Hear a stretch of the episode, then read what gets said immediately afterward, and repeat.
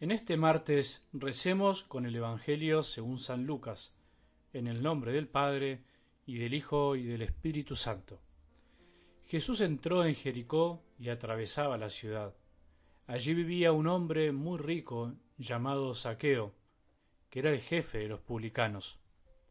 Él quería ver quién era Jesús, pero no podía a causa de la multitud, porque era de baja estatura. Entonces se adelantó y subió a un sicomoro para poder verlo, porque iba a pasar por allí. Al llegar a ese lugar Jesús miró hacia arriba y le dijo, Saqueo, baja pronto porque hoy tengo que alojarme en tu casa. Saqueo bajó rápidamente y lo recibió con alegría. Al ver esto, todos murmuraban diciendo, se ha ido a alojar en casa de un pecador. Pero Saqueo dijo resueltamente al Señor, Señor, voy a dar la mitad de mis bienes a los pobres, y si he perjudicado a alguien, le haré cuatro veces más. Y Jesús le dijo, Hoy ha llegado la salvación a esta casa, ya que también este hombre es un hijo de Abraham, porque el Hijo del Hombre vino a buscar y a salvar lo que estaba perdido. Palabra del Señor.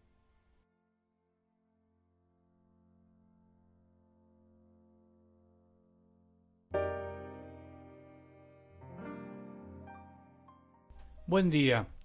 Qué lindo sería que hoy como gesto, en algún momento, miremos al cielo, por lo menos simbólicamente, mirar al cielo e invocar al Espíritu Santo que está en todas partes y que especialmente habita en cada corazón creyente. Es una linda actitud de los hijos de Dios. Si vos y yo creemos en Jesús, no en cualquier cosa, sino en Jesús, es gracias al Espíritu de Dios que nos anima interiormente.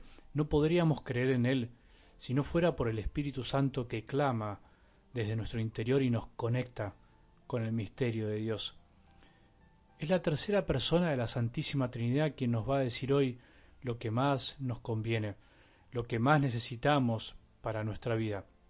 San Pablo lo decía así, el mismo Espíritu viene en ayuda de nuestra debilidad, porque no sabemos orar como es debido. Él es el que nos ayuda a rezar, por eso invoquémoslo con confianza, sabiendo que todo es distinto en la oración si rezamos desde el Espíritu Santo, con el Espíritu Santo.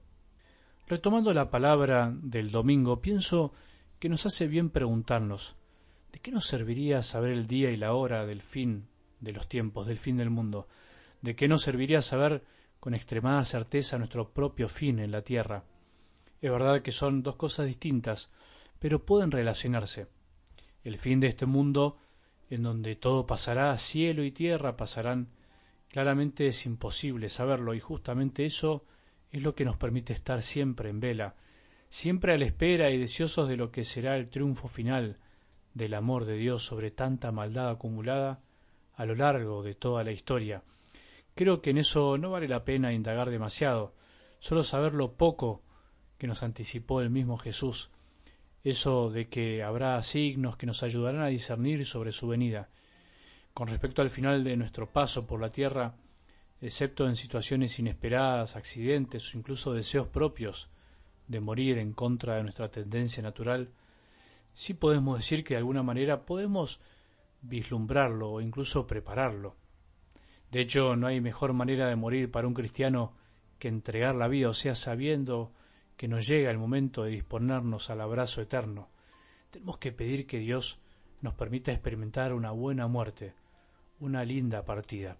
Hay dos momentos fundamentales de algo del Evangelio de hoy que nos pueden ayudar a reconocer nuestra vida de fe, lo que significa creer, lo que quiere decir ser cristiano, lo que significa verdaderamente haberse encontrado con Cristo y que eso tenga consecuencias reales para nuestra vida, cambios reales porque tener fe no es ni un sentimentalismo barato que nos lleva a vivir como esclavos de lo que sentimos en cada momento, sin perseverancia, sin constancia, ni tampoco una simple aceptación de verdades y doctrinas muy lindas pero abstractas que después no se traducen en un cambio de vida, en un compromiso real, especialmente con los que más sufren. Te dejo dos frases del Evangelio que esconden algo de estas dos verdades. Dice Lucas que Saqueo quería ver quién era Jesús. No podemos encontrarnos con Jesús si no hacemos algo para encontrarlo. Hay que querer para poder. Saqueo hace todo lo posible. Era de baja estatura, era petizo, como decimos, si se sube un árbol, seguramente empujando entre la gente y logró ver a Jesús. Jesús nos busca y la mayoría de las veces nos gana de mano, pero al mismo tiempo Jesús pudo ver a Saqueo porque Saqueo hizo lo posible también para verlo. Tiene que haber algo de nuestra parte para crecer en la fe, para seguir encontrándonos con Él. No podemos conocerlo si no hacemos algo. Pensemos, son muchísimas las cosas que podemos hacer para crecer en nuestra fe, en nuestra oración personal, vivir los sacramentos que tenemos y a veces desaprovechamos, la caridad, la posibilidad cotidiana de amar a otros. Jesús está pasando siempre por nuestra vida. Preguntémonos si hacemos lo posible para verlo pasar o si creemos que ya lo conocemos lo suficiente, cuánto tiempo dedicamos a lo que nos gusta y cuánto tiempo a lo que debería gustarnos cada día más, que es el amor de Jesús. Por otro lado, dice Lucas que una vez que Jesús entró en su casa, Saqueo dijo resueltamente al Señor, Señor, voy a dar la mitad de mis bienes a los pobres. Si he perjudicado a alguien, le haré cuatro veces más. El que conoce a Jesús, el que lo deja entrar en su casa, es el que se reconoce pecador, débil, necesitado, de un amor más grande, y por eso termina dándose cuenta que tiene que hacer algo, que tiene que dar algo a los demás, bienes, dinero, tiempo, pero fundamentalmente el corazón en todo lo que hace.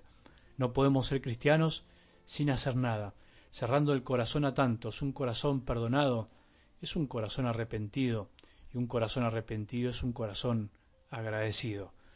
Un corazón agradecido, en definitiva, es un corazón en el que entró Jesús y una vez que entra pueden entrar muchos más. Jesús no quita espacio a nuestra casa, corazón, al contrario, nos amplía los ambientes, los refresca y les da vida. Que tengamos un buen día y que la bendición de Dios, que es Padre misericordioso, Hijo y Espíritu Santo, descienda sobre nuestros corazones y permanezca para siempre.